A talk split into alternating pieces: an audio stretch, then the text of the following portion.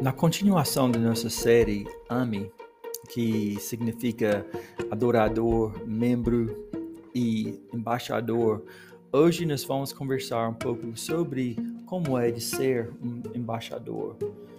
Embaixador é definido como aquele que é enviado em missão, ou portador de mensagem. E é uma boa pergunta, né, de pensar qual é, como que é de experimentar alegria em ser embaixador. Talvez você poderia pensar em, ah, é por causa da, daquele que você representa, né? Você é enviado por alguém e com isso você experimenta alegria. Mas quando você pensa que a nossa alegria também vem da nossa missão de reestabelecimento das boas relações entre nós e Deus, entre homem e Deus e entre os homens até. Uh, nós somos embaixadores da reconciliação e nisso nós nos alegramos.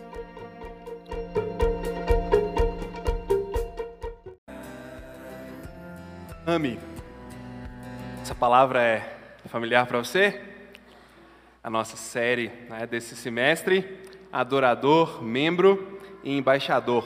Como nós podemos aprender ou desenvolver na prática essas características tão importantes da nossa identidade em Jesus Cristo. Essa é a nossa série, a gente está concentrado nisso nesse semestre. Lembrando que todos os temas que a gente está abordando nas pregações são os temas das leituras, dos grupos que estão se encontrando durante a semana, tá? dos grupos que têm realizado esse trabalho aí de discipulado. Então, nós estamos fazendo um esforço grande para que o nosso assunto seja comum nas comunidades regionais, nos nossos grupos de estudo, no culto, para que a gente seja, como Paulo fala, né, alinhados numa, numa só fé, pensando, eu vou acrescentar aqui, parafrasear, pensando e praticando juntos a fé evangélica. E esses dias a gente está falando um pouquinho, né, pincelando um pouco sobre alegria na adoração, alegria no pertencimento da comunidade e também na alegria de ser um embaixador dessa fé. Nós vimos que alegria não é algo que deve ser deixado de lado, não é algo para a gente dizer, poxa vida, alegria não. Se é para Deus, tem que ter sofrência, senão não vale. Né? Nós vimos que é o oposto, a Bíblia estimula a busca e a, essa, esse deleite sensorial do que é a alegria. Tá? A gente viu também que o momento de adorar a Deus, seja ele comunitário ou seja ele individual, que a alegria desse momento surge quando a gente contempla, se deslumbra em quem Deus é. Deus como Pai, como Criador, como Pastor, como Supremo Pastor de nossas almas, altamente poderoso e perigoso, mas eternamente bondoso e amoroso. E nós vimos também que na eclesia de Jesus, na comunidade do Cristo, a gente encontra espaço para pluralidade e diversidade de verdade. Onde a gente pode ser quem a gente é, onde a gente pode cuidar uns dos outros, debaixo da verdade principal, que nem carne nem sangue revelaram para Pedro, lá em Mateus. Tu és o Cristo, o Filho de Deus vivo. E hoje nós vamos falar um pouquinho sobre ser um embaixador. Você está com a sua Bíblia aí? Abra ou acesse em Segundo Reis, segundo porque é um livro, né? Segundo Reis, capítulo 6, Segundo Reis, capítulo 6, do versículo 24 até capítulo 7, versículo 16. É uma história muito interessante. Eu vou contá-la para você hoje. Eu estou lendo na NVI hoje, tá bom? Vamos lá. Algum tempo depois, Ben Haddad, rei da Síria, mobilizou todo o seu exército e cercou Samaria. Esse momento histórico aqui é um momento bem peculiar na história das tribos de Israel, porque originalmente são 12 tribos, tá bom? Unidas num reino só. Só que depois do reinado de Salomão, depois da morte dele, ele tinha pesado muito a mão no, no reino com relação aos impostos. A gente não sabe o que é isso, mas naquela época eles sabiam, né? É, como que é ter impostos altos. Então, Salomão pesou muito a mão nos impostos, e quando o filho dele, Jeroboão, entrou, o pessoal fez uma assembleia, o pessoal pensou, poxa, gente nova, né? Juventude, as coisas vão se renovar. A mesma ilusão que a gente tem de 4, 4 anos, né? Vamos renovar a juventude e tal. Fizeram uma assembleia, levaram lá para o Jeroboão, falaram assim: Jeroboão, seu pai apertou, cara. Diminui um pouco para nós. Ele ouviu os mais velhos que disseram: Oh, seu pai, seu pai foi pesado. Não faz igual seu pai. Diminui um pouco a mão. Ele falou assim: O meu dedo mindinho é da grossura da coxa do meu pai, então se preparem. E ó, aumentou a carga de impostos sobre eles. Isso gerou uma revolta que acabou dividindo o reino entre o reino do sul e o reino do norte. E agora eram dois reinos, por isso a gente chama esse período de período do reino dividido. Tá? Foi um momento muito, muito complicado da, da história do povo de Deus, né? mas até nisso, lá em 1 Reis 12, Deus deixa claro, ou oh, isso está sob o meu controle também. Isso não é surpresa para mim. Mas te contextualizando, tá bom? Então aqui a gente está falando de algo que está acontecendo na parte norte, tá bom? Parte norte. Quando eu falar de Samaria, eu estou falando da parte norte. Então, o rei da Síria, Ben Haddad, cercou Samaria, cercou completamente aquela cidade. O cerco, é o cerco, durou tanto tempo e causou tamanha fome que uma cabeça de jumento chegou a valer 80 peças de prata, e uma caneca de esterco de pomba, cinco peças de prata. Gente, uma cabeça de jumento valia 3.650 reais. E o jumento estava morto, era só a cabeça. 3.650 reais uma cabeça de jumento. Era algo terrível. Um dia, quando o rei de Israel inspecionava os muros da cidade, lembrando que eles estavam sob ataque, então ele estava inspecionando os muros, uma mulher gritou: Socorro, majestade, socorro! O rei respondeu: Se o Senhor não a socorrer, como eu vou te ajudar? Acaso há trigo na eira ou vinho no tanque de prensar uvas? Contudo, ele perguntou: Tá, vamos lá, qual é o seu problema? Ela respondeu: esta mulher me disse: Vamos comer o seu filho hoje, e amanhã comeremos o meu. Então, cozinhamos o meu filho e o comemos. É isso mesmo. É isso mesmo que você está ouvindo. Cozinhamos o meu filho e o comemos. No dia seguinte, eu disse a ela: Agora é minha vez, vamos comer o seu filho. Mas ela o havia escondido. Gente, olha o nível da degradação moral, espiritual e econômica desse lugar. Eles estavam cercados, o rei estava lá inspecionando os muros, as pessoas estavam cometendo canibalismo de tanta fome. Era mais barato comer o próprio filho do que comprar uma cabeça de jumento, morto, podre. Quando o rei ouviu as palavras da mulher, rasgou as próprias vestes como estava sobre os muros, o povo viu que ele estava usando um pano de saco por baixo, sinal de humilhação. E ele disse: Deus me castigue. Olha só, agora ele vai tentar achar um culpado. Ele fala assim: Deus me castigue com todo rigor, se a cabeça de Eliseu, filho de Safate, continuar hoje sobre os seus ombros. O que esse rei, o nome dele era Jorão. O que, que ele fez? Isso é culpa de Eliseu. Eliseu está profetizando coisas ruins para o nosso reino. Tá vendo? Olha o que as pessoas estão fazendo. Eu vou pegar esse camarada, vou dar um fim nele. Em Eliseu, o profeta de Deus. Eliseu estava sentado na casa dele, reunido com as autoridades de Israel. E o rei havia mandado um mensageiro à sua frente para avisar que ele estava chegando. O rei foi até Eliseu, mas o mensageiro foi na frente. Mas antes que o mensageiro chegasse, Eliseu falou para as, antes que o rei chegasse, perdão, Eliseu falou para as autoridades: Aquele assassino mandou alguém para cortar minha cabeça? Quando o mensageiro chegar, fechem a porta e mantenham-na trancada. Vocês não estão ouvindo os passos do seu senhor que vem atrás dele? Enquanto ainda lhes falava, o mensageiro chegou. Na mesma hora o rei disse: Essa desgraça vem do Senhor. Por que devo ainda ter esperança no Senhor? Para que eu vou acreditar nesse Deus que está fazendo essas coisas? Eu vim botar um fim nisso porque eu não quero você profetizando no meu reinado mais. Acabou. Eliseu respondeu: Ouçam a palavra do Senhor. Assim diz o Senhor: Amanhã, por volta dessa hora, na porta de Samaria, tanto uma medida de farinha como duas medidas de cevada serão medidas vendidas por uma peça de prata. Ele está dizendo: aquilo que antes custava 900 gramas, aquilo que era caro, agora vai custar 12 gramas de prata. Aquilo que custava 3 mil reais agora vai custar 3,50. Nós vamos acabar com essa inflação de hoje para amanhã.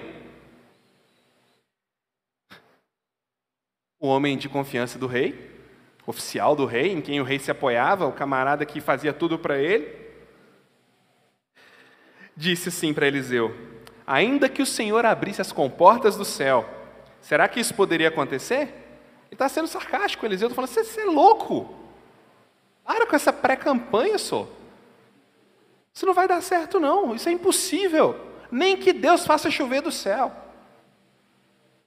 Ele esquece, né, que Deus podia fazer sair carne do nariz deles, se ele quisesse. Mas Eliseu advertiu: Você o verá com os próprios olhos, mas não comerá coisa alguma. Continuando, havia quatro leprosos na porta da cidade. Eles disseram uns aos outros: Por que ficar aqui esperando até a morte? Eles estavam ali na porta da cidade, a cidade cercada. Não tem situação pior, gente. Se você pensar bem, talvez sim ser viúva nessa mesma época, mas a cidade está cercada, o inimigo está lá fora, as coisas estão super inflacionadas, ninguém tem dinheiro, as pessoas estão cometendo canibalismo e você ainda é um leproso. E não pode ficar dentro da cidade. Eles estavam lá na porta da cidade. Como era uma doença super contagiosa, né? Eles estavam excluídos da, da cidade. Não que a gente vá ver isso acontecer na nossa sociedade algum dia, mas eles foram excluídos né, da sociedade. Porque lá na lei de Deus, lá em Números, falava o seguinte: Números capítulo 5. O Senhor disse a Moisés: Ordene aos israelitas que mandem para fora do acampamento todo aquele que tiver lepra, ou que tiver um fluxo, ou que se tornar impuro por tocar em cadáver.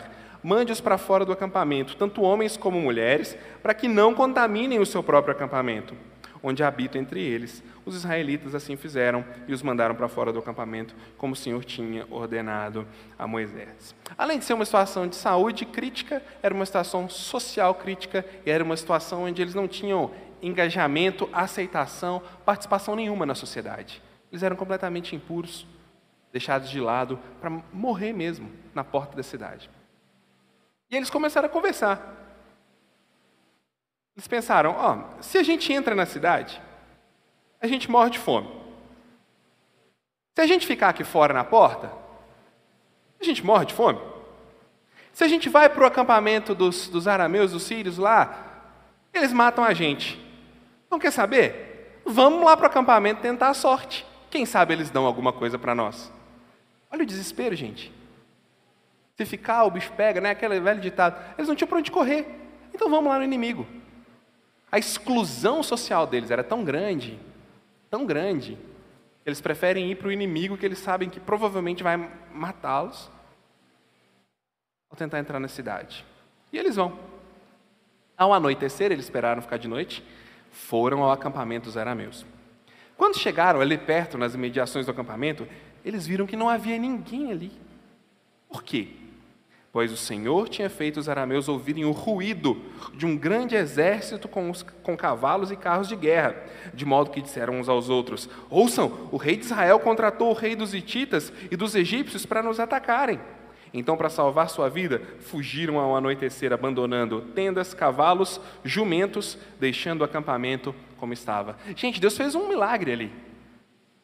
Ele fez o pessoal escutar um barulho como se estivessem chegando centenas de carros, centenas de guerreiros contra eles, a ponto deles dizerem: Oh, O rei de Israel fez uma parceria. Os egípcios e os hititas estão do lado deles. Vamos fugir daqui porque a gente não tem como lutar contra esse pessoal unido.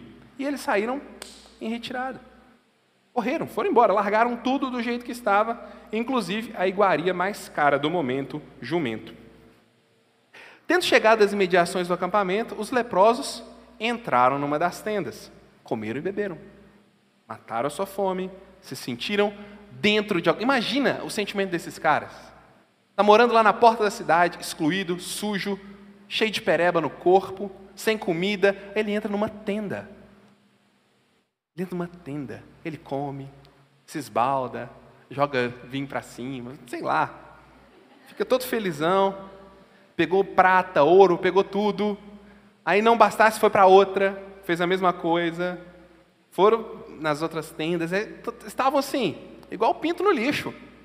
De repente, alguém teve um lapso de consciência, ou de medo, e disse assim: Não estamos agindo certo.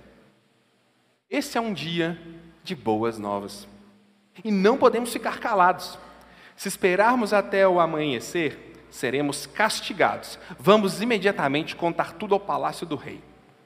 Então, foram, chamaram as sentinelas da porta da cidade e lhes contaram: olha só, eles ficaram na porta, podia entrar não. Chamaram o sentinela, o sentinela veio, eles contaram para ele. Entramos no acampamento arameu e não vimos nem ouvimos ninguém. Havia apenas cavalos e jumentos amarrados e tendas abandonadas. As sentinelas da, pro, da porta proclamaram a notícia e ela foi anunciada dentro do palácio. O rei se levantou de noite e disse aos seus conselheiros: vocês caíram nessa, né? Eu vou te explicar o que aconteceu. Ele disse: Como os arameus sabem que nós estamos passando fome, eles planejaram, eles deixaram o acampamento e se esconderam no campo, pensando: com certeza eles vão sair, então pegaremos vivos e entraremos na cidade. É, é um, um cavalo de Troia invertido que o rei pensou que eles tinham dado para eles, tá? Vamos deixar aqui tudo, eles vêm, a gente fica escondido aqui no campo, e pega eles. Mas o rei tinha bons conselheiros, apesar de tudo. Um deles disse: Não, não, manda alguns para que peguem cinco cavalos que restam aí na cidade. Imagina a qualidade dos pangarés.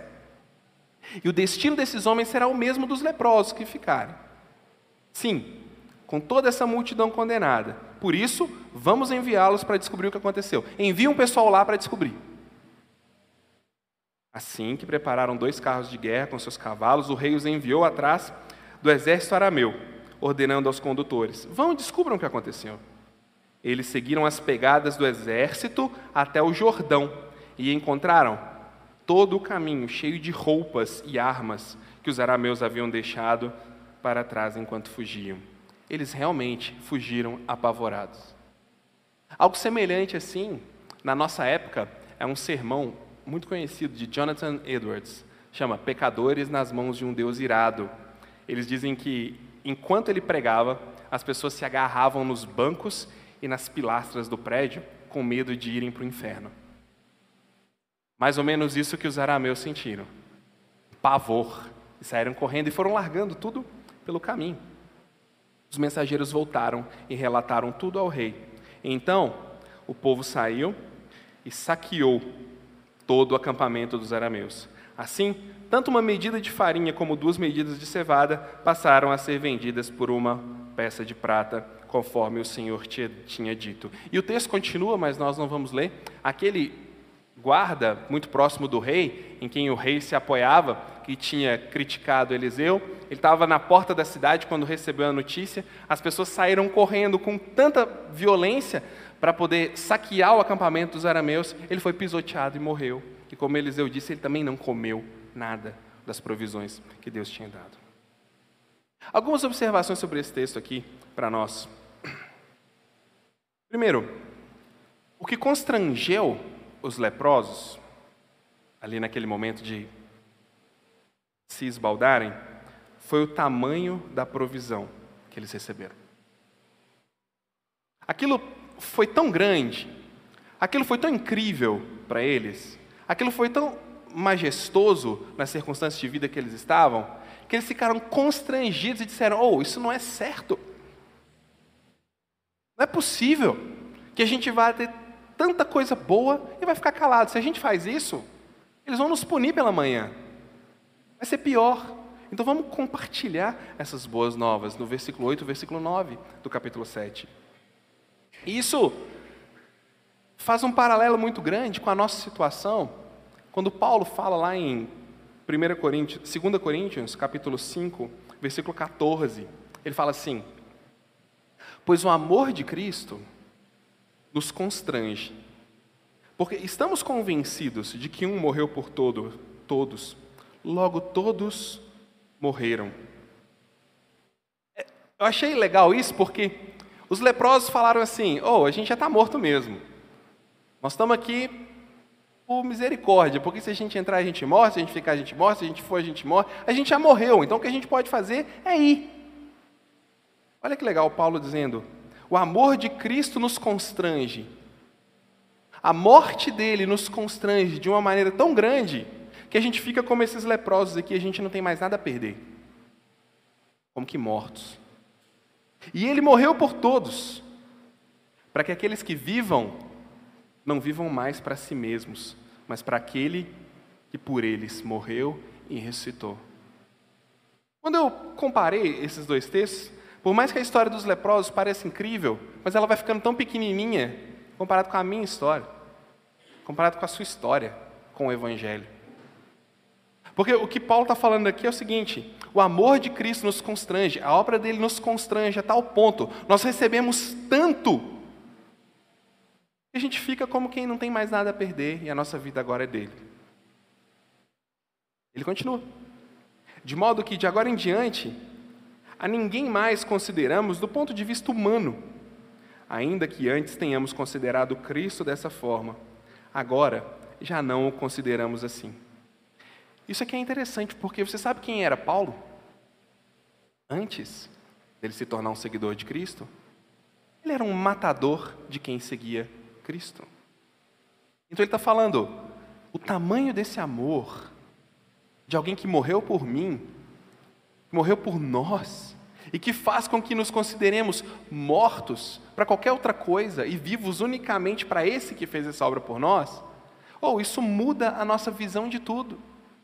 Porque eu pensava em Jesus como um bandido, corruptor da minha religião, mas agora não, agora eu vejo o tamanho do amor dele. Agora as coisas mudaram. O amor real constrange a tal ponto de tornar novo o nosso olhar sobre o outro. O amor se torna o filtro do nosso olhar. Pensa um pouquinho, voltando para os quatro leprosos, a gente não sabe se eram homens ou mulheres, mas voltando para os quatro leprosos. Imagina se fosse você, ou eu. Aquela cidade te desprezou, te humilhou, te chamou de impuro. Nem sua mãe queria te dar um abraço mais te colocou lá fora, te deixava entrar. Sua companhia eram os urubus que iam devorar o seu cadáver logo logo. o único que não tem nojo de leproso é urubu e Jesus. E aí você encontra uma cidade, um, um acampamento cheio de comida, cheio de conforto, cheio de beleza, cheio de graça, para você se esbaldar. Pensa com você mesmo. Eu estou pensando comigo mesmo. Você voltava? Sério mesmo? Você voltava? Eu tenho uma tendência a não voltar. Tá? Mas vocês são mais espirituais. Eu acho que vocês voltavam. É, acho que vocês voltavam, mas eu preciso caminhar um pouco ainda. Sabe por que, que essa graça de amor de Cristo, ela muda o nosso olhar sobre as pessoas a ponto de o improvável acontecer, da gente voltar? Porque se alguém está em Cristo é nova criatura. As coisas antigas já passaram. É o versículo 17 do capítulo 5 de 2 Coríntios.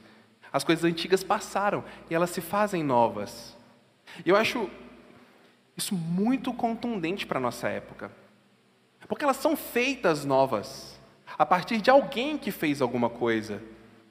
Elas são feitas novas em alguém que é considerado como morto para todo o resto. Ô, gente, então esse, esse papinho de desenvolvimento pessoal para ser alguém melhor, moralmente falando, Cuidado, isso pode ser uma furada. Porque o que muda o nosso olhar é o Evangelho de Jesus. Ah, mas eu posso melhorar na minha profissão. Eu não estou falando disso, não. Estou falando de, do nosso coração. Estou falando da vontade que, que eu tenho, você não, de não voltar e contar para ninguém. Estou falando é dessas coisas. Essas coisas só se mudam com um amor desse tamanho, nos transforma em novas criaturas. Ou, ele poderia, se a gente fosse pensar, o sentido assim, né? Ah, porque ele morreu, e agora todos estão mortos para si mesmos, então agora todos são zumbis. O que anda, que anda por aí, morto é zumbi, mas não é isso que ele fala. Vocês são considerados mortos, mas feitos novos. Como o próprio Paulo vai falar lá em Romanos, é morrer para algumas coisas para as quais antes a gente estava bem vivo. É morrer para algumas coisas que antes nos fazia o sangue ferver nas veias e nos, nos atiçava. Ser uma criatura nova. Ou seja, o tamanho do amor de Jesus constrange quem o recebe, ponto dele mudar o seu olhar sobre as pessoas. No caso de Paulo, ele dá o testemunho dele, foi sobre o Cristo. Eu não penso mais Jesus como eu pensava antes, eu penso ele diferente, não como os homens pensam. O amor de Jesus nos faz pensar diferentes. Ou se comida, tenda, prata, fez os leprosos pensarem diferentes, diferente, imagina o amor de Jesus acoplado ao nosso coração por meio da graça. Que diferença ele vai fazer? Diferença o suficiente para Paulo dizer que nós somos uma criatura nova. Mas continuando olhando para o texto, a gente está passeando um pouquinho aqui nessa história. Primeiro a gente viu que os leprosos foram constrangidos pelo tamanho da provisão. O tamanho da provisão constrangeu eles e o tamanho do evangelho nos constrange. Segundo, a gente vê que Deus utilizou, ou eu posso dizer, utiliza, muitas vezes, os socialmente rejeitados, para descobrir e anunciar a verdade de sua vitória humilhante sobre os inimigos. Eliseu não ouviu os carros, que Deus fez os arameus ouvirem. O rei não ouviu. O braço direito do rei, capanga do rei, não ouviu. Ninguém ouviu, mas Deus levou os leprosos lá para eles verem o que aconteceu. Ninguém na cidade, os bons da cidade não estavam lá. O rei não estava lá. Eliseu não estava lá. Quem que estava lá? O lixo ambulante chamado leproso. Ele estava lá.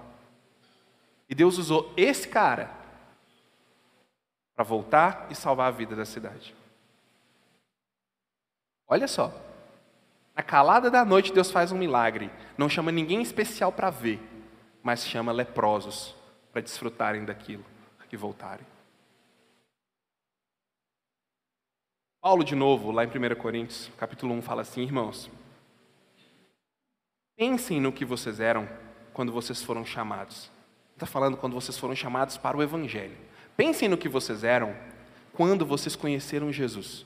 Pensem no que vocês eram, no que vocês faziam, como vocês viviam antes de Cristo. É, por que ele fala disso toda hora? Porque para ele é muito vivo quem ele era. Por isso ele fala disso toda hora. Ele está consciente de quem ele foi.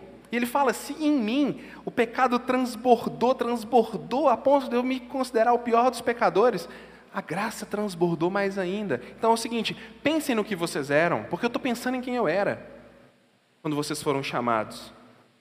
Poucos eram sábios, segundo os padrões humanos. Poucos eram poderosos, poucos eram de nobre nascimento, mas Deus escolheu o que para o mundo é loucura para envergonhar os sábios, e escolheu o que para o mundo é fraqueza para envergonhar o que é forte. Foi isso que aconteceu lá em, em, primeiro, em, em Reis. Foi isso que ele fez com os leprosos. Os leprosos voltando para trazer vida. Que paradoxo.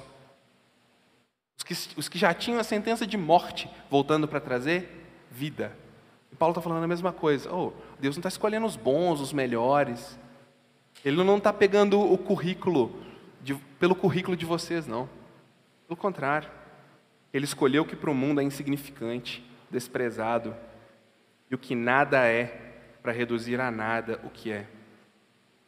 O que, que é isso? Para para pensar nisso. Então Deus só escolhe quem se acha um lixo? Não. Porque ele, o próprio Paulo fala em Romanos: cada um não pense de si além do que é devido. Saiba quem você é, esteja consciente da sua identidade. Então não é isso. O que, que é? Isso tem mais a ver com Mateus 5. Quando ele fala, quando Jesus fala, bem-aventurado o pobre de espírito.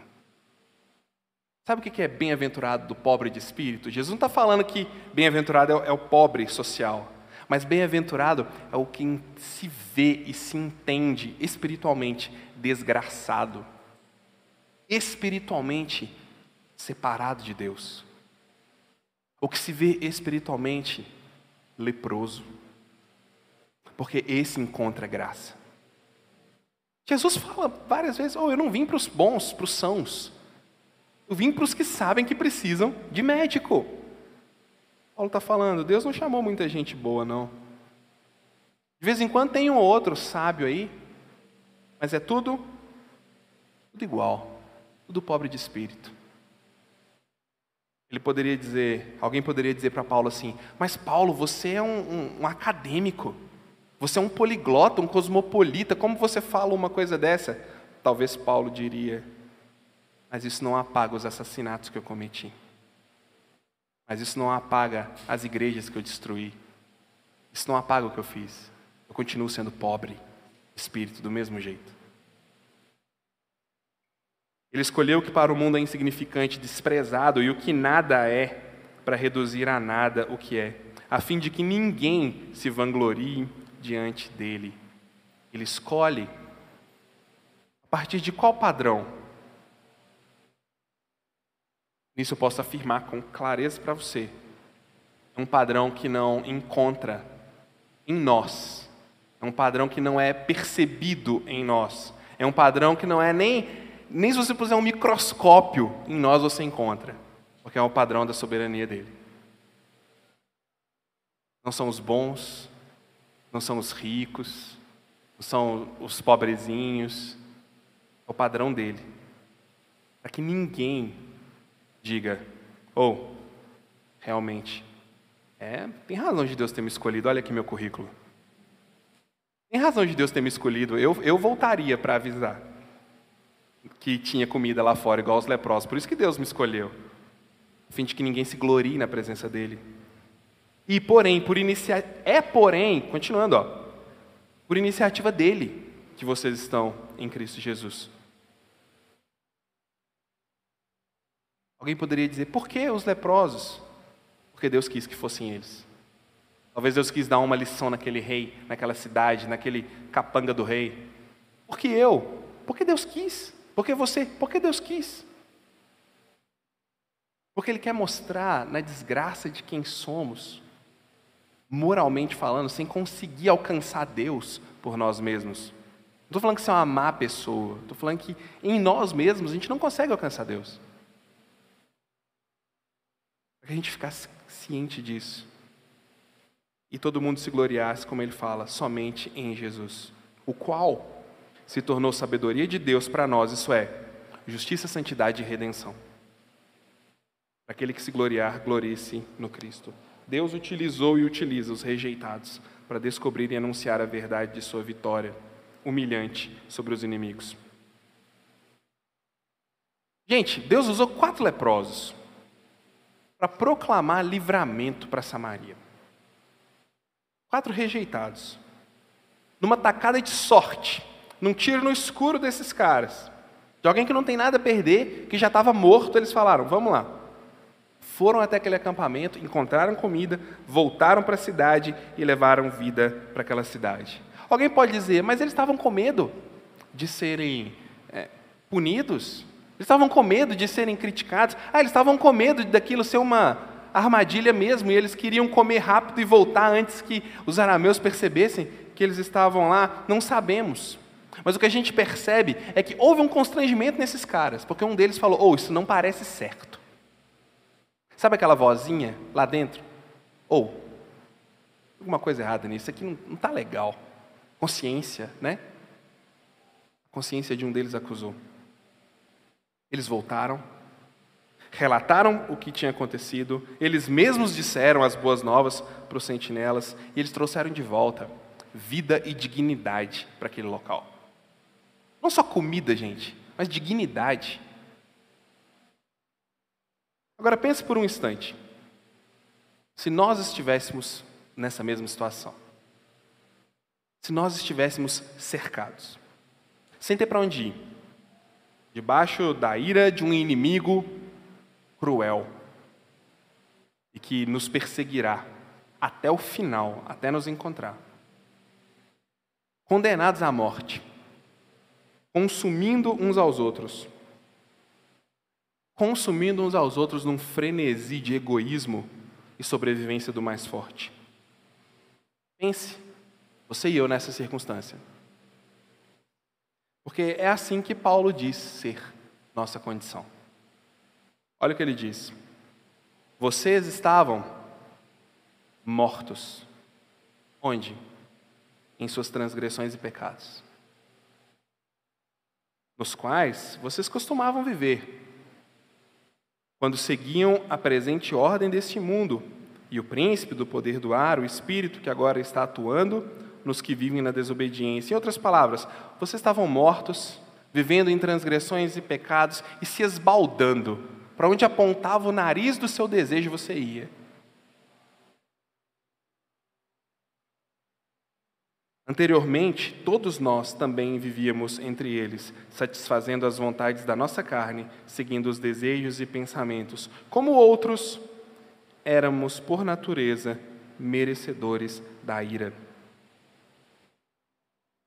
Pensar, ah, eu estou numa situação de cerco, sem ter para onde ir, debaixo de ira, condenado à morte, consumindo uns aos outros num frenesi egoísta de sobrevivência do mais forte. Gente, isso é a nossa sociedade. Isso é o que a gente vive. É esse mundo que a gente acorda de manhã para enfrentar, todo dia. E o que o Paulo vai dizer aqui em Efésios é que o problema não está no mundo, não tem uma coisa lá fora, assim, com uma forma esquisita que chama mundo e que fica soprando maldade no ouvido das pessoas, não. Ele vai dizer: o negócio é, são vocês. As transgressões e os desejos dos seus corações apontando para onde quer que vá, e você vai. Isso te coloca debaixo de ira. O autor de Hebreus fala no capítulo 10: A Deus pertence a vingança, eu é que te retribuirei, diz o Senhor, porque horrível coisa é cair nas mãos do Deus vivo. Hebreus 10, 30 e 31.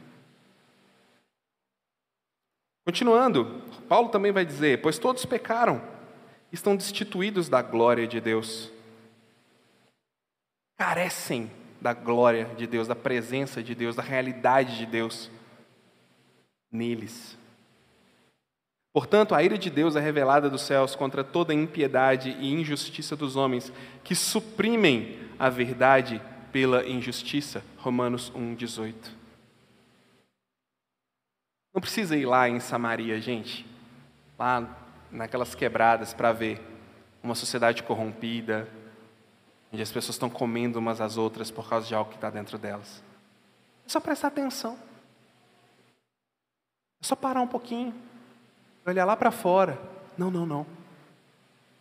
Uh-uh. É só eu parar um pouquinho e olhar para dentro de mim. Eu vou ver essa luta acontecendo, essa prisão acontecendo o tempo todo. Como aquele grupo de leprosos, nós descobrimos que alguém deixou de graça para nós. Imagina só, como aquele grupo de leprosos, nós descobrimos que alguém deixou ali, de graça, tudo que a gente precisa. Já pensou? Já pensou se essa prisão tiver liberdade? Já pensou se não for mais necessário consumir uns aos outros nesse egoísmo frenético? Já pensou se a gente não precisar dar rasteira em cobra para sobreviver? Pois é, alguém deixou resposta, graça para nós. É exatamente isso que acontece quando encontramos Jesus. Encontramos vida. Continuando o texto de Efésios, mas, apesar disso, apesar de ter uma alma leprosa, eu e você, Apesar disso, Deus, que é cheio de misericórdia, por quê? Pelo grande amor que Ele nos amou, deu-nos vida em Jesus. Quando? Quando estávamos bonitinhos, penteadinhos, limpinhos, perfumados e fazendo tudo direitinho? Não. Quando ainda éramos fracos, mortos. E em Jesus nos fez assentar em lugares celestiais. Ou imagina a sensação daquele leproso entrando na tenda do general do, do exército arameu e pegando ali a roupa dele que ele largou para trás e colocando a túnica do general nele mesmo. Imagina os leprosos brincando com as armas. Oh, agora eu que sou. Imagina um cutucando o outro com a espada ali brincando. A felicidade deles de encontrar vida. Um dia a mais. Tranquilidade. O que ele precisava para viver. Somos nós encontrando Cristo. Encontrando amor, graça, misericórdia para mostrar nas eras que hão de vir a incomparável riqueza da sua graça, demonstrada onde? Na sua bondade. Para com quem? Para comigo e com você. Em quem? Em Jesus. Pois vocês, não são, vocês são salvos pela graça, por meio da fé. Isso não vem de vocês, é um dom de Deus, não de obras para que ninguém se glorie, porque somos criação dele, em Cristo Jesus, para fazermos boas obras que ele já preparou desde antes da fundação do mundo. Gente, Deus já fez o milagre. As trombetas já tocaram.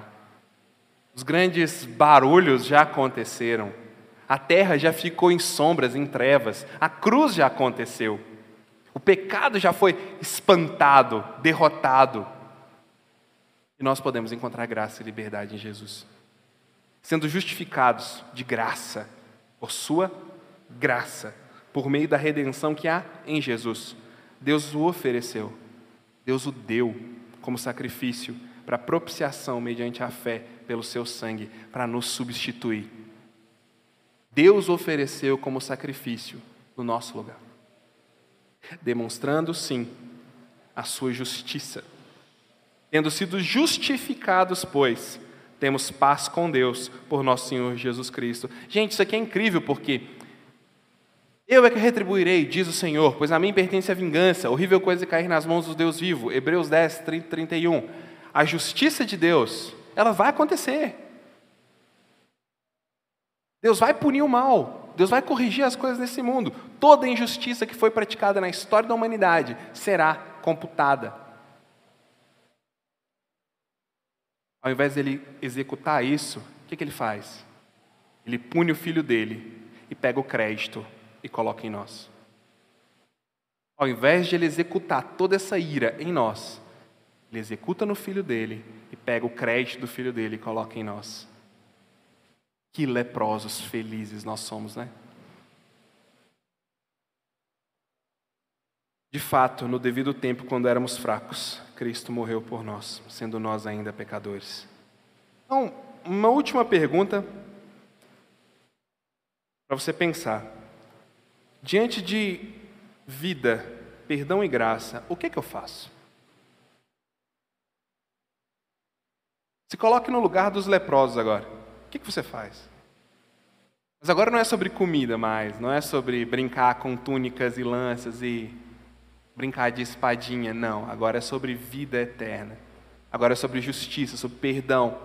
Agora é sobre aquilo que é ácido no nosso coração, que arde no nosso peito e que a gente nunca consegue lidar. Agora é sobre isso. O que a gente faz? A resposta também é dada por Paulo, lá em 2 Coríntios. Tudo isso provém de Deus. Está falando do Evangelho de Jesus Cristo e o amor constrangedor dele, que ele mencionou lá no versículo 14. Tudo isso vem de Deus, que nos reconciliou consigo mesmo. Por meio de quem? Por meio de Jesus. E quando ele fez isso, ele nos deu o ministério da reconciliação. Mas o que é isso, Paulo? Deus, em Jesus, estava reconciliando consigo o mundo. Por meio de Jesus Cristo, Deus estava reestabelecendo a relação dele com a gente. Não, isso é incrível, não levando em conta os pecados dos homens. Lucas falou isso lá em, em Atos 16, 31. O Porque Deus não levou em conta os tempos da ignorância, antes notifica aos homens que todos, em toda parte, se arrependam. Ele não está levando em conta os pecados dos homens. E nos confiou a mensagem da reconciliação. Por que que, diante de vida, perdão, graça, a resposta do que fazer é anunciar? Sabe por quê? Porque Deus em Jesus nos reconciliou com Ele mesmo e Deus em Jesus não se lembra de nada do que eu sou. Aí eu posso falar dele para outras pessoas. Eu posso falar dele e testemunhar dessa vida. Eu posso chegar diante de alguém para falar sobre a vida dele e sobre Cristo, o convidando a um relacionamento. Porque Cristo não pesa sobre mim quem eu sou, Ele pesa sobre mim quem Ele é. Isso deveria me impactar ou, ou me fazer pensar como leproso. Poxa, se eu não contar nada para ninguém, tem algo errado. Paulo para, faz uma paráfrase da frase do leproso. O leproso lá em, em Reis fala: mas não parece certo isso, porque se eu não contar para ninguém, eu posso ser punido. Paulo fala a mesma coisa. Ai de mim se não pregar o evangelho. Ai de mim se não compartilhar algo tão grande, tão incrível, de um Deus que me enche de graça, releva quem eu sou e me coloca num caminho de paz. Portanto, somos embaixadores de Cristo, como se Deus fizesse o seu apelo por nosso intermédio. O apelo de Deus para as pessoas é a obra dele na sua vida. Deus clama e grita o evangelho dele, pela operação desse evangelho na minha vida e na sua. E é isso que leprosos espiritualmente precisam, de um Deus fazendo isso. O apelo acontece por nosso intermédio, de duas maneiras. A gente é convocado a falar. Segundo, nós somos a prova viva de que existe paz entre Deus e nós. Por quê? Como assim? Porque as misericórdias de Deus são a causa de não sermos consumidos. E as suas misericórdias se renovam a cada manhã. Se a gente está aqui, mesmo depois da semana que a gente teve, se a gente leva os olhos para falar com Deus, apesar de quem nós somos, se a gente consegue, se eu consigo chegar aqui, abrir a Bíblia e falar para vocês, é porque tem alguém realizando uma grande e profunda obra em quem nós somos. Porque o que a gente é, no final das contas, é um leproso espiritual. E quando a gente pensa nisso, a gente quer voltar e levar vida para os outros. A gente quer voltar, levar dignidade. Mostrar que a vida não precisa ser essa vida de um dando rasteira no outro e cobra comendo cobra. Pode existir graça Jesus precisa aparecer em alguém, em mim. Por amor a Cristo lhe suplicamos, reconciliem-se com Deus. Deus tornou pecado por nós, aquele que não tinha pecado, para que nele nos tornássemos justiça de Deus. Esse é o apelo de Deus por nosso intermédio. O que a nossa vida, como pessoas que se relacionam com Jesus pela graça dele, grita é: reconciliem-se com Deus porque aqui é um local seguro. Fique à vontade para se relacionar com Deus, porque se Ele me aceita, Ele te aceita também. Se Ele me perdoa, Ele te perdoa também. E esse é o apelo do Evangelho que sai de nós, como cooperadores. Gente, olha isso. Como cooperadores de Deus. Jesus falou: se Deus quiser, Ele faz as pedras cantar, as pedras pregarem. Deus quiser, Ele manda anjos, mas não, Ele escolheu você e eu, como cooperadores dele, para fazer esse apelo ao mundo. Insistimos com vocês para que não, para não receberem em vão a graça de Deus. Em outras palavras, não comam toda a comida sozinhos na noite de boas novas. Voltem e falem, pois ele diz: Eu ouvi no tempo favorável e te socorri no dia da salvação. Então, eu te falo uma coisa: hoje é o tempo favorável, hoje é o dia da salvação não tem tempo para perder.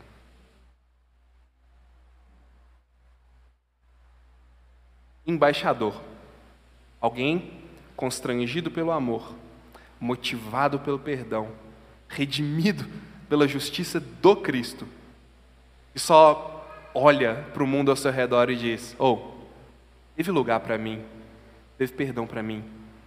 Tenho certeza que o Mestre também vai te acolher. Esse é o apelo do embaixador de Jesus. Vamos orar? Ó oh Deus, que o teu apelo grite através de nós pela obra do teu Espírito e que a cada dia a nossa falta de mérito seja mais evidente, para que o teu mérito seja mais gritante, se torne cada vez mais um apelo pelo Cristo na nossa vida. Eu te peço em nome de Jesus. Amém.